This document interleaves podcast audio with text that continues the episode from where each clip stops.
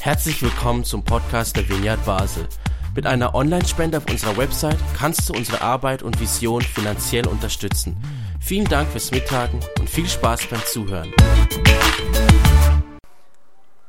Schon vor über 2000 Jahren mit revolutionären Umgängen mit Themen die Welt verändert hat und ich gemerkt habe, dass die Themen, die er damals äh, auf seine äh, Agenda nahm, dass die heute noch genauso aktuell sind wie damals und dass ich daraus etwas äh, lernen kann und ich konkret in dieser Welt, wo ich drin lebe, diese Revolution weiterführen kann.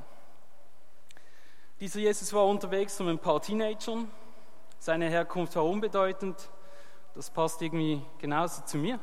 Herkunft unbedeutend, erwachsen auch noch nicht ganz. Und daher passt das irgendwie, seine Geschichte auch äh, mit meiner Geschichte. In meinem Leben frage ich mich, also seit ich da mit diesem Jesus da irgendwie unterwegs bin, so, was hat mein Glaube für eine Relevanz? Es ist ja nicht, dass ich den Glaube habe, aber der muss ja eine Relevanz haben irgendwie. Und ich frage mich, ähm, wie der christliche Glauben heute noch eine Relevanz in dieser, oder eine Bedeutung in dieser Gesellschaft hat. Ist es so ist es ein Wohlfühlprogramm oder hat es wirklich noch die Macht, etwas in unserer Gesellschaft zu verändern? Und dann wann? Wie? Nun, der Glaube oder mein Glaube, der ist relevant für mein Handeln. He? Also grundsätzlich ähm, bewirkt mein Handeln etwas in der Gesellschaft. Also wenn mein Glaube in mein Handeln kommt, dann habe ich die Chance, auch in der Gesellschaft etwas zu verändern. Aber ich kann nur natürlich dann etwas verändern, wenn mein Handeln auch etwas mit dem Zeitgeist zu tun hat, oder? Also wenn dir ein, ein Handyverkäufer ein Nokia 3 Punkt, weiß nicht was, wo man noch kein Foto machen kann, andrehen möchte, dann handelt der zwar etwas, aber es interessiert kein Mensch. Einverstanden? He? Also mein Glaube braucht irgendwie, muss irgendwie das mit dem Zeitgeist, mein Handeln muss mit dem Zeitgeist irgendetwas eingehen. Entweder muss ich Leute begeistern können oder Leute vor den Kopf stoßen können. Also irgendwie muss es mit dem Zeitgeist muss da was passieren. Und das wird, dass man versteht, was überhaupt der Zeitgeist ist, muss man verstehen, wo wir überhaupt drin leben. Man nennt das vielleicht, in welcher Epoche leben wir. Nun Epochen, das ist, äh, ist noch ein bisschen schwierig, oder? Weil die Epochen, wo wir drinstecken, also das, was der heutige Zeitgeist ist, das weiß man eigentlich später viel besser. Als Beispiel die Ritter, die haben nicht gesagt, ich lebe im Mittelalter. Weil niemand sagt, ich lebe im Mittelalter, sondern die lebten im Hier und Jetzt. Und erst später sagte man, ja, das waren die Ritter, die haben so gelebt, im Mittelalter. Erst später hat man verstanden, was war der Zeitgeist. Und wenn man zurückschaut, redet man immer von den Leuten, die diesen Zeitgeist verändert haben. Man redet nie von den Normalos, die Ritter. Das war vielleicht eine Geschichte, da gab es der Ritter Kunibert, der hat, hat ein großes Pferd. Also, aber man, hat, man sprach dann von den, äh, von den Revolutionären, die diese Epoche veränderten. Also wenn ich von Relevanz und Glaube spreche, dann muss ich wissen, in welcher Epoche lebe ich. Ich muss verstehen, was ist der Zeitgeist. Und ich muss verstehen, wie mein Handeln in diesem Zeitgeist etwas verändern kann, weil ich möchte, dass wir als Christen etwas bewegen. Grundsätzlich stelle ich fest, wenn man von dieser Relevanz spricht heute, heißt das, dass mein Handeln dann Relevanz bekommt, wenn ich auch konkret Verantwortung in der aktuellen Gesellschaft übernehme und dass es auch gefragt ist, dass ich die übernehme. Daher erlaube ich mich, weil diese Frage für mich sehr wichtig ist, ein bisschen äh, gesellschaftskritisch zu sprechen heute. Ich hoffe, ich trampe niemand zu fest auf die Füße und sonst, ja, das heilt auch wieder.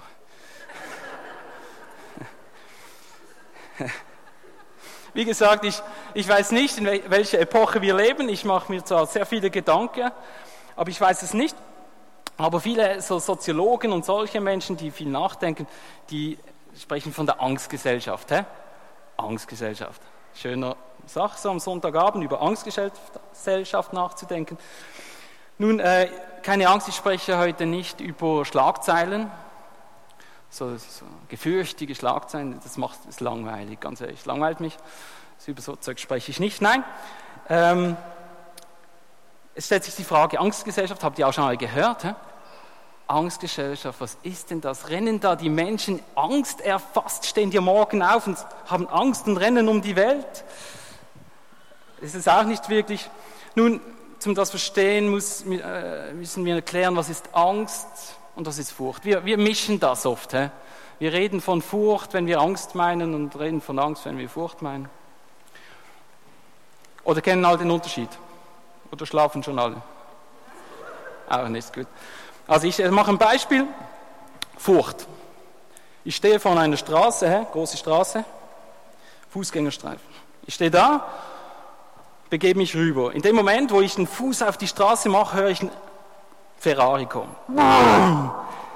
Es ergreift mich die Furcht. Ich springe zurück, das Auto fährt an mir vorbei. Furcht erledigt, ich habe überlebt. Das ist Furcht. Hä? Es passiert was, ganz Konkretes, ich reagiere und dann ist vorbei. Angst ist was anderes. Stell dir vor, wieder die gleiche Straße, du siehst 10 Kilometer in die Richtung, 10 Kilometer in die Richtung, kein Baum, alles flach. Du hörst nichts. Fußgängerstreifen vor dir. Du willst auf die Straße treten und denkst, was ist, wenn ein Auto kommt? Du schaust, kommt keines und denkst, was ist, wenn eins kommt? Völlig eine andere Reaktion. Du bewegst dich nicht. Bei der Furcht, ganz konkret kamst du, bist weggesprungen, erledigt, konntest wieder über die Straße gehen. He? Bei der Angst stehst du da und machst gar nicht mehr. Gehst nicht zurück, gehst nicht nach vorne, es bleibt, wie es ist. Es kommt auch kein Auto, vielleicht.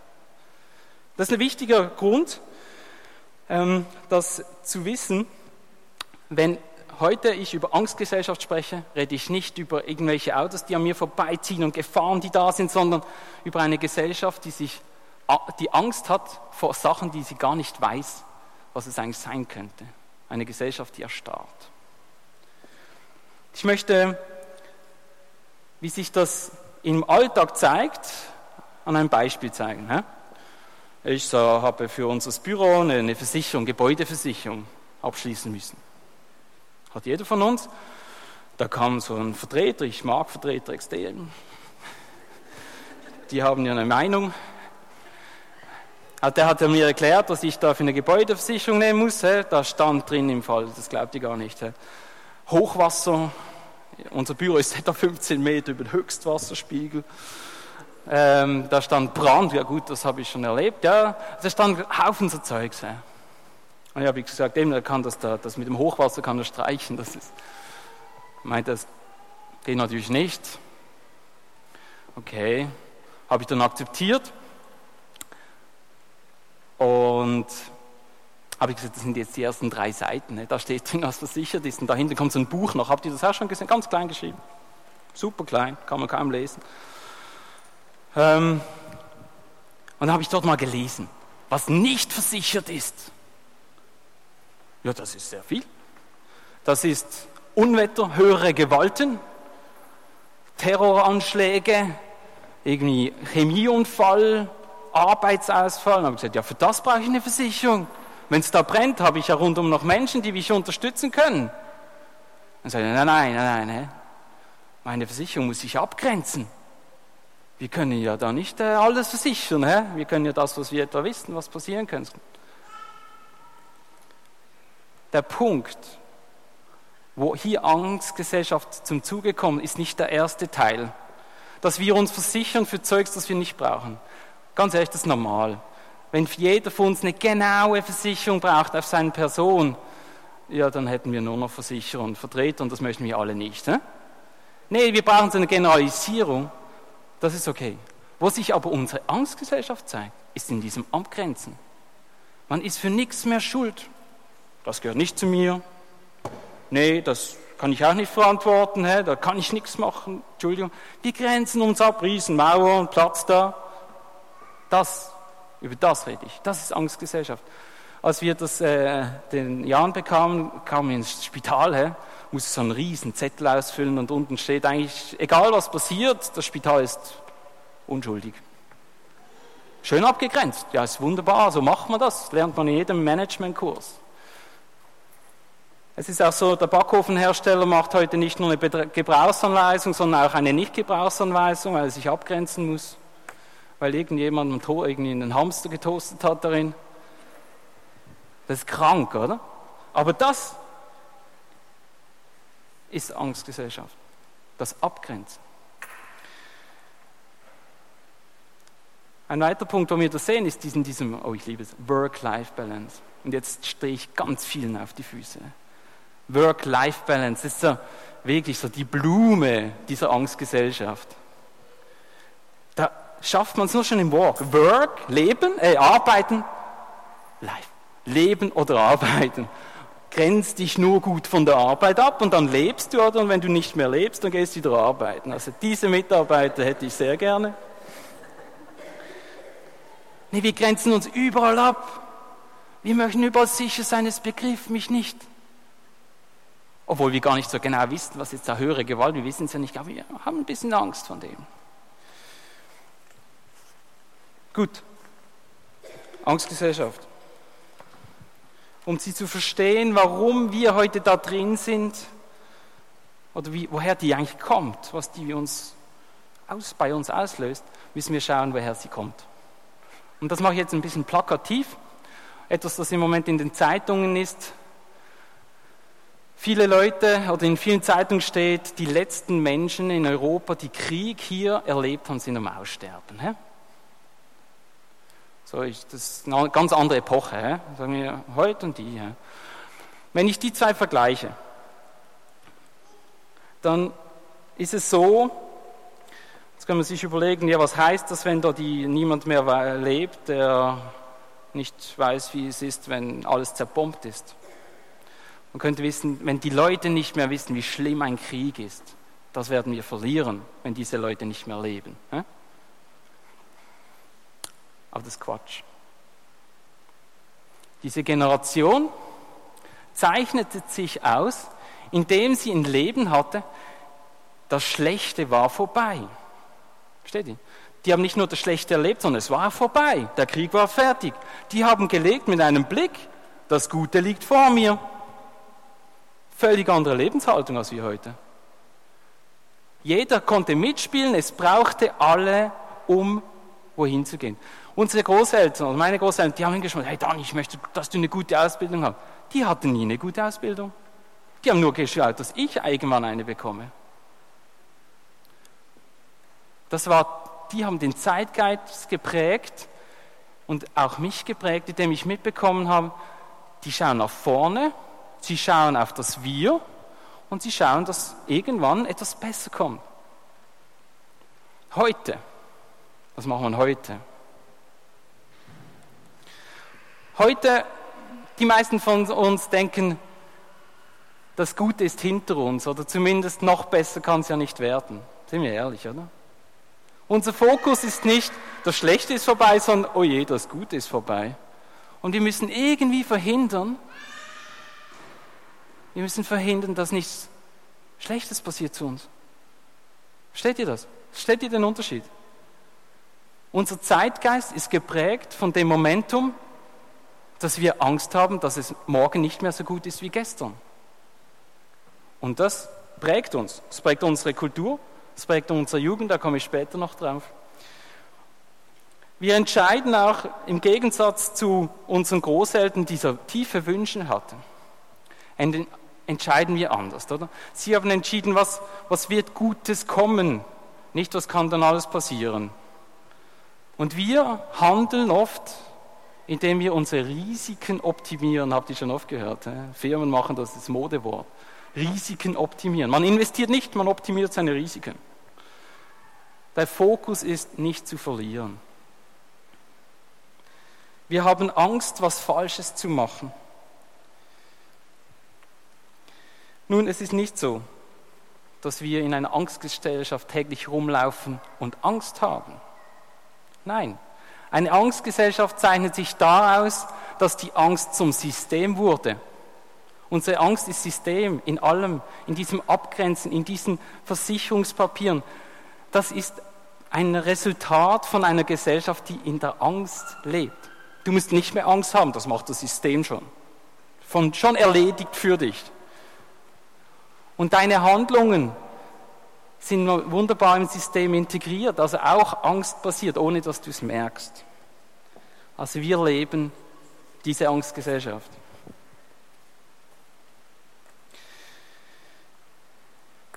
Es stellt sich die Frage jetzt so ganz konkret, äh, jetzt haben wir gehört, irgendwas abgrenzen, hä? was ist so die Frucht dieser Angstgesellschaft? Wo wird es dann entweder süß oder eher bitter? Und am stärksten aus meiner Sicht zeigt sich die Frucht der Angstgesellschaft in der Frage nach der Schuld. Und ich glaube, das erlebt hier drin jeder von uns tagtäglich. Ich glaube auch, dass da in der Frage dieser Jesus mir viele Input gibt, wie ich das anders leben kann, weil ich habe keine Lust auf diese Angstgesellschaft. Hat man, glaube ich, gemerkt. Nun, diese Schuldfrage erlebe ich täglich. Sie ist auch etwas komplex, ist nicht so einfach, oder? Es gibt immer viele Schuldige. Und heute ist wirklich überall, wo ein Fehler passiert, sofort die Schuldfrage. Die Lösung ist ein äh, nettes Resultat aus der Schuldfrage, aber eigentlich geht es darum, jetzt muss ein Schuldiger daher.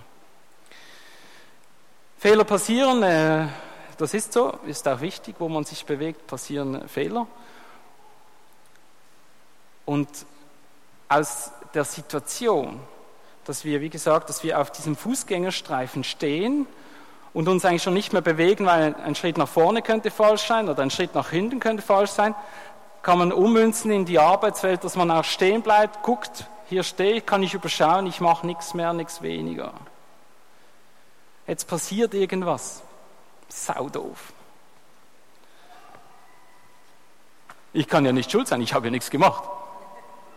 Ja? Versteht ihr den Link? In unserer Gesellschaft kann eigentlich niemand mehr schuld sein, weil sich keiner mehr bewegt. Da ist nichts mehr los. Und dann passiert was und noch muss ein Schuldiger daher, weil ich kann es ja nicht gewesen sein. Also wir drehen uns dann in diese Schuldfrage rein, weil wenn jeder sich bewusst wäre, dass wir uns bewegen würden in der Gesellschaft, dann würden wir ja davon ausgehen, dass Fehler passieren, dann gibt es Entschuldigung, finden wir eine Lösung und geht weiter. Aber nein, niemand bewegt sich, es kann keiner schuldig sein. Ich stelle fest, dass diese Schuldsuche den größten Schmerz und die größten Konflikte unserer Gesellschaft auslösen. Bei den Projekten, wo man wo ein Fehler passiert und ein Schuldiger gesucht werden, hey, da gibt es Leichen seelische Leichen. Da wird geguckt, aufgeschrieben, das, das, du, das. Es braucht einen Schuldigen.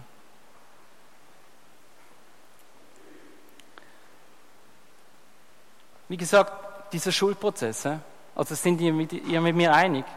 Erlebt ihr das auch? Es wird immer eine Frage, wer ist schuld? Die Lösung ist nett, aber Hauptsache es ist einer schuld. Ja, okay, nicken. Sehr gut. Gut, die Schuld, äh, Schuld äh, habt ihr gemerkt, das ist ja christliches Hoheitsgebiet. da kommen wir draus. In irgendeiner Form. Jesus hat genau zu dieser Schuld, hat er was Cleveres gemacht. Er hat gesagt, ich sterbe für eure Schuld. Ich als Unschuldige sterbe für eure Schuld. Er ist dann, dann, der wusste, dass er da an das Kreuz genagelt wird. Wisst ihr, das ist nicht Sterben. Sorry, das ist Verrecken. Das hat nichts mit Sterben zu tun. Da hat jemand sich dazu bereit erklärt, diese Schuld von mir auf sich zu nehmen, ans Kreuz zu gehen, dass ich nicht mehr schuldig bin. Wieso macht denn der sowas? Ganz ehrlich. Das, am Anfang meines Glaubens habe ich gedacht, Genau die Frage habe ich gesagt, das ist der, ja. Schön. Hey, ich verstehe aber heute, wenn Jesus, der wollte, dass wir nicht erstarren, nicht wie die Pharisäer nur noch geschaut, das darf ich nicht machen, das darf ich nicht machen. Die waren genauso starr wie wir heute in der Gesellschaft. Keine Schuld begehen, nichts falsch machen, keinem Armen helfen, nichts, nichts, nichts, der könnte ja unrein sein. Und Jesus hat genau gesagt, das ist falsch. Ich leide für euch, aber ihr, ihr bewegt euch. Und zwar von jetzt an bis in alle Ewigkeit. Mit seinem Tod steht diese Schuldfrage nicht mehr im Raum. Und ich finde es komisch, dass so viele Christen noch über Schuld sprechen, weil das Thema ist abgetischt. Das ist erledigt. Steht ihr? Ich verweigere mich wirklich in meinem Arbeitsalltag über Schuld zu sprechen. Ich möchte wissen, was passiert ist, aber es interessiert mich überhaupt nicht, was diese, wer schuld ist. Wirklich. Das können alle meine Mitarbeiter bezeugen.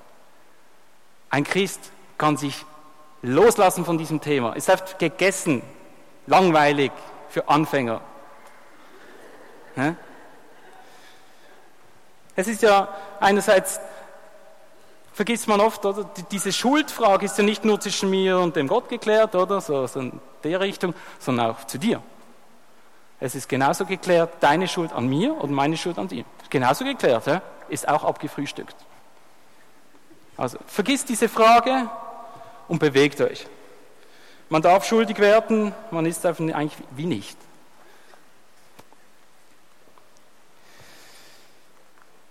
Wenn ich gucke, oder wenn ich mir überlege, wenn ich jetzt sage, diese Gesellschaft, diese Epoche, wo, diese Angstgesellschaft, die Epoche, wo wir drin leben, ist eine Angstgesellschaft. Wenn man später zurückschauen wird, glaube ich, wird man über diese Menschen sprechen, die angstfrei in dieser Gesellschaft lebten, die sich nicht um Schuld kümmerten, sondern die sich eingesetzt haben und die Gesellschaft schuldlos umgekrempelt haben. Da glaube ich fest dran, dass man über die Menschen sprechen wird. Wir werden nicht über die Menschen sprechen, die da wunderschön alles System eingehalten haben, immer unschuldig waren, die werden vergessen gehen, aber über die anderen wird man sprechen. Und dieser Jesus, der lebte nämlich in einer ähnlichen Zeit, das müsst ihr noch wissen. Ähm, damals Palästina, da von den Römern übernommen, Monarchie, Kaiser, Wirrwarr, es gab sogar Untergrundorganisationen, so, so Terrorgruppen würde man das heute, glaube ich, nennen. Ähm, die wussten nicht, ob man sie ausbeutet oder irgendwas. Die hatten genauso so eine Unsicherheit wie heute. Das ist ja klar. Und viele haben sich eben dieses Pharisäertum geflüchtet. Wenn ich nichts Falsches mache, passiert mir nichts. Und dieser Jesus kam da, wie gesagt, mit seinen Teenagern und er hat die Leute aufgemischt. So weit aufgemischt, dass das System sich gegen ihn gewendet hat. Die Juden kamen und gesagt, der ist falsch da, da bin ich nicht mehr ganz so sicher, dass ich starr stehen kann, wenn der an mir vorbeiläuft. Das ist völlig unangenehm. Die hatten genauso eine ungewisse Zukunft wie wir. War alles gleich. Hm, selbst ein bisschen. Die hatten keine Autos. Ich auch nicht. Nun, dieser Jesus, müssen wir, hat wir schon mal überlegt, oder? wir enden meistens bei der Jesus-Geschichte und dann sind wir wieder hier. Aber dazwischen wurde ja dieses Christentum zur Staatsreligion. Habt ihr mal überlegt? Welch komischer Mensch diese paar Teenagern, aus diesen paar Teenagern und dann lustiger Mensch, äh, Jesus, eine Staatsreligion gemacht haben. Wieso? Ich kann es euch sagen. Die Römer, die hatten auch so eine Angstgesellschaft. Da bewegte sich niemand mehr drin. Dann kam Jesus und hat so kurz da mal ein bisschen geschupft und sah. Und da hat viele Leute motiviert. Da kamen viele, die haben gesagt, hey, das möchte ich auch. Ich habe fertig mit diesen Starrheiten, ich will was bewegen. Und dann wurden die plötzlich gefährlich. Weil die, wenn alle starr stehen und irgendjemand fängt sich an zu bewegen, wird das gefährlich für eine Gesellschaft. Völlig unangenehm. Dann hatten die noch keine Angst. Hä? Man hat die Christen da in den äh, Gladiatorenkämpfen den Löwen vor, äh, vorgeführt, nicht um sie zu töten, sondern dass alle Angst hatten, dass, dass sie dort enden, wenn sie Christ sein würden. Und die Christen haben gesagt, Halleluja, friss mich Löwe. Voll in die Hose gegangen. Hey, und das war der Punkt, soziologisch. Das war der Punkt, warum das römische Reich das Christentum als Staatsreligion einführte. Das war nicht, weil die begeistert waren. Das war der einzige Weg, wie man diese Christen kontrollieren konnte. Mach aus ihnen einen Staat, mach ihnen ein neues System, schenk ihnen einen Papst oder weiß ich nicht was. Und dann hast du ein System und kannst sie kontrollieren. Aber das Zeichen, warum unsere Religion so groß ist, ist, weil sie angstlos ist, schuldlos ist. Und genau das braucht es heute wieder in der Gesellschaft.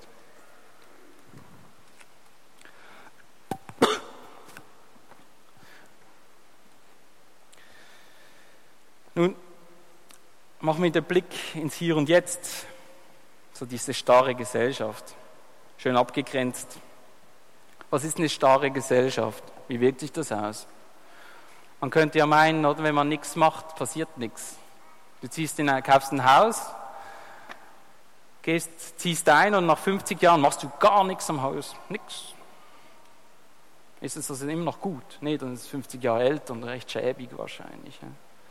Also wir haben irgendwie vergessen, dass wenn man nichts macht, da passiert auch nichts.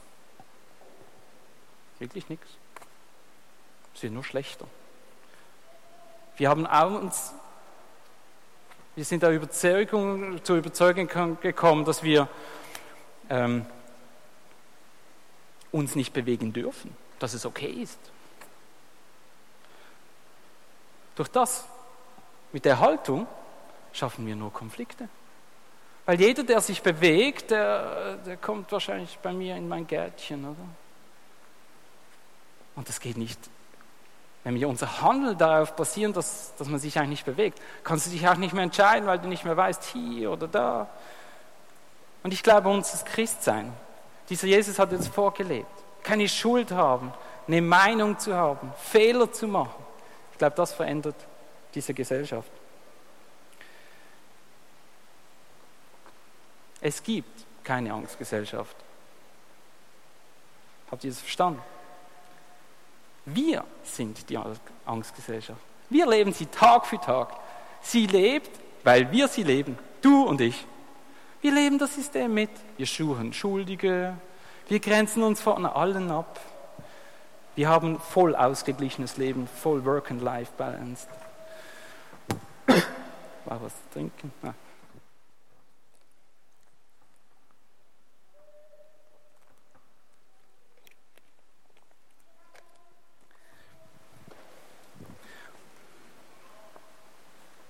Meine Meinung ist, dass ich in einer Kirche bin und dass mein Glaube mich dazu auffordert, nicht mitzuspielen bei dieser Angstgesellschaft. Ich glaube daran, dass dieser Jesus eine Botschaft zu uns spricht, dass wir nicht Angst haben müssen, dass morgen nichts anders sein kann, sondern dieser Jesus sagt, morgen kann es anders sein, du musst es aber leben. Und er befähigt uns, mit der Fähigkeit, Schuld, schuldig zu werden, Fehler zu machen. Das ist seine Message. Er lädt dich ein, Fehler zu machen, dass die Gesellschaft sich bewegt. Und wenn wir uns nicht bewegen, bewegt sich die Gesellschaft nicht und dann wird irgendjemand anders diese Gesellschaft bewegen, der sich halt eben getraut, die Gesellschaft zu bewegen. Viele sprechen heute auch von dieser diese Terrorgeschichte und dass die Leute dann Angst bekommen. Aber ich sage euch was anderes. Diese Terrorgeschichte, die wir erleben, die nutzen nur das System von uns aus. Das funktioniert nur, weil wir so ein Angstsystem haben, weil wir uns abgrenzen, überall suchen, keine Sicherheit und so. Wenn wir das nicht hätten, dann wäre das völlig lächerlich. Eben diese Römer haben die Christen terrorisiert, das war völlig lächerlich, hatten keine Chance. Es funktioniert nicht. Angstgesellschaft ist nicht eine Gesellschaft, die vor Terrorangst hat, sondern eine Gesellschaft, in der Angst zum System wurde und wir das Leben ohne zu verstehen. Diese Angst hat noch eine andere Dimension, möchte ich nur kurz streifen. Angst zerstört Hoffnung. Ein Mensch, der hofft, der bewegt sich. Weil, also Hoffnung heißt vor Erwartung hüpfen. Ne? So mein Sohn, der zum Glassessen geht, dann kennt ihr das? Die Kinder, also der, Blick nach vorne. Aber wenn du Angst hast und hier erstarrt bist, dann hüpfst du ganz sicher nicht, dann könnte ja der Boden weg sein, wenn du landest, oder? Also Angst zerstört die Hoffnung und eine Gesellschaft ohne Hoffnung möchte ich nicht erleben. Also ich hoffe, dass ihr diese Hoffnung auflebt. Wer von euch Kinder hat, die, die haben so etwas so so die Teenager jetzt. Die No-Future-Teenager. Kennt ihr die? Schon gehört? Das ist auch so ein Produkt unserer Angstgesellschaft. Ich würde mal sagen, unsere Teenager haben alle Zukünfte der Welt. Eigentlich, oder? Ausbildung möglich, freie Berufswahl, Geld, alles. Dann sagen sie, hey, no future. Weißt du was? Weiß ich nicht, was kommt morgen. Hey. Und dann denkst du, was? Kannst du ja auswählen, welche Schule du. Ob du willst einmal um die Welt reisen. Hat man mich nicht gefragt. Nee, unsere No Future Generation, die hat nicht das Problem, dass sie zu wenig Future hat, sondern dass sie von uns gesehen hat, du, meine Eltern, die bewegen sich auch nicht mehr. Die wissen ja auch nicht mehr, ob es jetzt links oder an der Party sein soll, an der Party, sondern äh, bleibe ich zu Hause. Das ist No Future Generation. Nicht, dass die Angst, äh, keine Zukunft hätten. Die haben zu viel und die haben von Vorbilder wie uns, Pappnasen, die ihnen noch zeigen, ja, pass auf, dass du nichts Falsches machst. Die wissen gar nicht, dass es vielleicht noch besser werden könnte. So. Perfekt.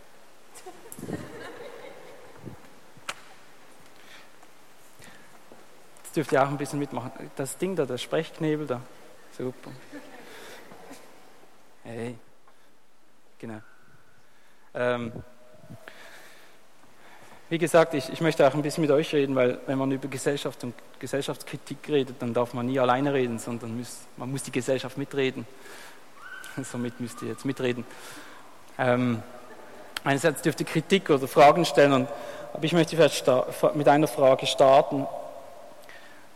Ich habe ja gemerkt, irgendwie muss man verstehen, wo man drin lebt. Man muss verstehen, wieso man handelt. Und dann muss man noch den Mut haben, zu handeln. Und ich möchte behaupten, viele von uns, und ich auch, oder? Oft handle ich in diesem Optimieren der Risiken. Ich vergesse manchmal, dass man auch nach den Wünschen ein bisschen komisch handeln könnte. Meine Frage an dich ist, versteht ihr, seid ihr euch bewusst, warum ihr im Alltag so handelt, wie ihr handelt? Habt, merkt ihr, dass diese Angstgesellschaft ein System ist und nicht Angst ist, sondern dass sie immer überall so dieses Abgrenzen drin hat? Merkt ihr das? Kümmert es euch? Schweigen im Walde. Ich kann auch konkrete Leute fragen.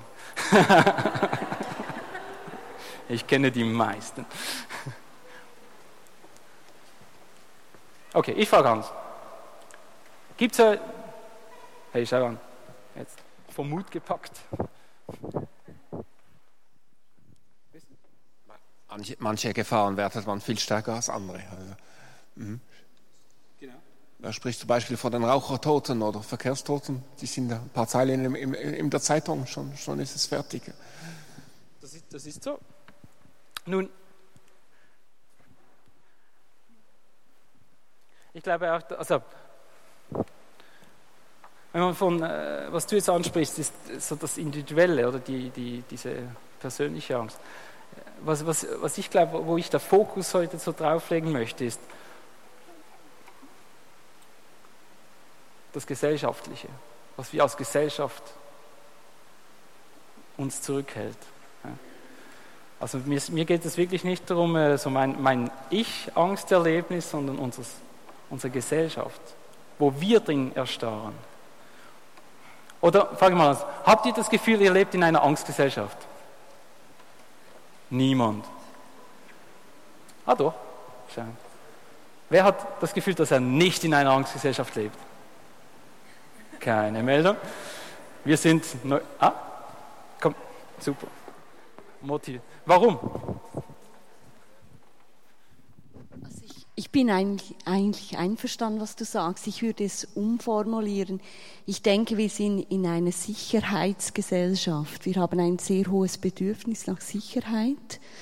Aus Angst, da kommt die Angst wieder, etwas zu verlieren. Wir haben sehr einen hohen Lebensstände, äh, ja, äh, unsere Gesellschaft ist sehr äh, komplex, unser Leben ist komplex, wir könnten sehr vieles verlieren. Und das äh, löst dann aus, dass wir eben dieses Sicherheitsbedürfnis haben. Ich erlebe das selber, durch, ich würde auch sagen, durch meine Lebensgeschichte. Ich habe ein ausgeprägtes Sicherheitsbedürfnis und merke da, wenn ich Jesus nicht hätte, der mir Mut macht, würde ich einiges nicht wagen, was ich jetzt mache. Du würdest erstarren. Ich würde erstarren oder das Risiko nicht eingehen, denn ich weiß nicht, was daraus wird. Oder äh, wenn man sich bewegt, man weiß nicht, was, was dann kommt. Genau, das ist der, eigentlich der Weg, der Jesus aufzeigt, dass man sich ja nicht erstarren lassen soll. Ja, mir kommt gerade genau zu der Frage des Mutes. Also ich merke, du hast die Frage gestellt, habe ich den Mut zu handeln und zu reagieren? Und genau da denke ich, also ist jetzt in meinem Leben der Knackpunkt, dass ich oft vor, davor stehe und Risiken abschätze, wie viel, eben wie viel kostet mich das und ich den eher den einfacheren Weg gehe und dabei aber im Nachhinein dann eigentlich frustriert bin, weil ich, weil ich im Innersten weiß, ich habe was verpasst. Also verpasst im Sinne, da, da wäre etwas gewesen, das mir etwas öffnet, wo, wo eben Veränderung oder auch wenn es nicht Veränderung ist, wenn es nicht das Wow-Erlebnis ist, aber dann es, es geschieht was und ich merke, dass das ist etwas, wo, wo ich oft den Mut nicht dazu habe und ich mir eigentlich mehr Mut wünschte für mein Leben.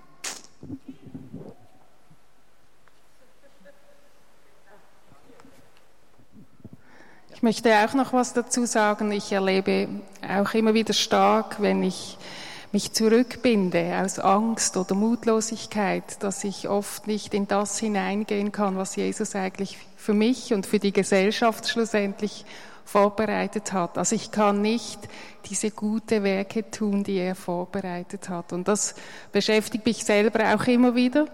Und äh, manchmal wage ich den Schritt auf das Wasser dann schaue ich aber auch manchmal wieder auf das Wasser und sehe die Wellen kommen und habe dann Angst, ich gehe unter dabei, dann kommt eben die Angst wieder. Ähm, aber ich durfte auch schon erleben, und das hast du auch schön gesagt, ähm, Jesus hat es vorgelebt. Also er ist auf dem Wasser gegangen und ich kann auf ihn schauen. Also interessant, ich hatte am Freitag so eine Krisensitzung auf der Baustelle. Der Asphaltierer hatte so wie große Maschinen? Straße falsch asphaltiert. Echt unangenehm, ich sag's euch. Am nächsten Montag ist Schuleröffnung und die Straße einfach, das Wasser läuft in die falsche Richtung. Es war eine riesen Auffuhr, Poli, Bauleiter, ja, ganze Konferenz. He. Und ich bin dann dazugekommen, mein Bauleiter hat mich angerufen, hey, Riesendrama, blablabla. Und haben sie alle schon gesucht, wer ist schuld, welche Versicherung muss das bezahlen, das kostet 100.000 Franken. Da bin ich zugekommen und ich habe gefragt, ja, was machen wir? Und die waren, ich weiß nicht, die waren wahrscheinlich schon eine Stunde zusammengestanden. Da habe ich gesagt, was machen wir? Ja, ich weiß nicht so genau. Wahrscheinlich rausnehmen. Ja, ja, genau. Kann man nur rausnehmen, weil das Wasser geht selten von, alleine in die andere Richtung. Passiert wirklich äußerst selten. Und ich habe gesagt, uns interessiert mich nicht, wer schuldig ist, sondern ich bin schuld. Und dann haben wir alle gesagt, nee, nee, nee, nee, also. Nee, wir hätten schon zuerst mal messen müssen. Ah ja, ja, wäre vielleicht ein Weg gewesen, es rauszufinden. Und ich merke, was du auch sagst, wir stehen oft vor dem Mut, dass wir uns nicht getrauen, was zu ändern. Dass wir auch nicht getrauen, Schuld zu übernehmen. Mal sagen, hey, weißt du, das ist jetzt, okay, ist meine Schuld, meine Verantwortung, und etwas bewegen dadurch. Und ich erlebe das wirklich im Büro. Ich sage immer, bei uns im Büro gibt es nur einen Schuldigen und das bin ich. Und weißt du was, das erlöst meine Mitarbeiter enorm. Die wissen natürlich schon, dass sie es gut machen und ich bin ja nicht naiv, dass die nichts falsch machen. Aber eigentlich könnte ich sagen, wenn ich als Chef nicht verstanden habe, ihnen das Richtige zu sagen oder nicht zu kontrollieren oder was auch immer, dann bin ich schuld. Und dass in unserem Büro allen klar ist, dass sie nicht schuldig sind, sondern wenn es um Schuld geht, dann geht die Schuld zu mir. Und für mich ist ja kein Thema mehr, wie ich gesagt habe, ist das Ding gegessen. Und ich erlebe, meine Mitarbeiter sind enorm entspannt. Noch jemand? Ja, tatsächlich. Also, was ich äh, bemerkt habe, äh, was sich in der Schweiz sehr verändert hat, ab den 80er Jahren, 85, das ist die Angst vor der Zukunft, die finanzielle Angst, die Rente äh, ohne Geld zu überstehen, in den Bahamas ausgewandert oder nach Spanien ausgewandert. Und äh, ich denke, das hat, was ich es nenne, Konzept, eingefahrenes Konzept. Das ist die Vorurteilung, die vom Kind auf schon von den Eltern eintrainiert wurde. Wenn es da ist, macht man es so, man weiß nicht warum, aber man macht es so. Und ich denke, was Jesus auch beigebracht hat, das ist die Vorurteile, die die Kinder damals mitbekommen haben, zu analysieren, äh, die bewusst zu erleben und die abzubauen. Und ich denke, dass die Konzepte die Angst bringen, weil das ist die Entscheidungsangst von den Folgen, die, falls sie nicht gefallen, man nicht mehr zurückgehen kann. Also wenn du ein Auto gekauft hast und es blau ist und plötzlich sagen alle Kollegen, spinnst du mit so einer Farbe herumzufahren, kannst du das Ding aus Scham nicht mehr gut in die Garage zurückbringen. Dann hast du einen Fehlgriff gemacht. Und es gibt Leute, die brauchen drei, vier Wochen, bis sie die Farbe vom Auto entschieden haben. Weil es fast, genau, weil es fast eine, eine Umfrage gibt bei den Bekannten, welche Farbe am besten ankommen würde. Und da haben wir das Image-Problem, die Unsicherheit. Dass die Leute immer gut beurteilt werden wollen und darauf achten, was die anderen von ihnen halten. Und das ist Angst. Genau. Also, richtig ist Teil der Angst. Äh, ihr seht, äh, es gibt viel zu diskutieren auf verschiedenen Ebenen. War eigentlich das Ziel auch.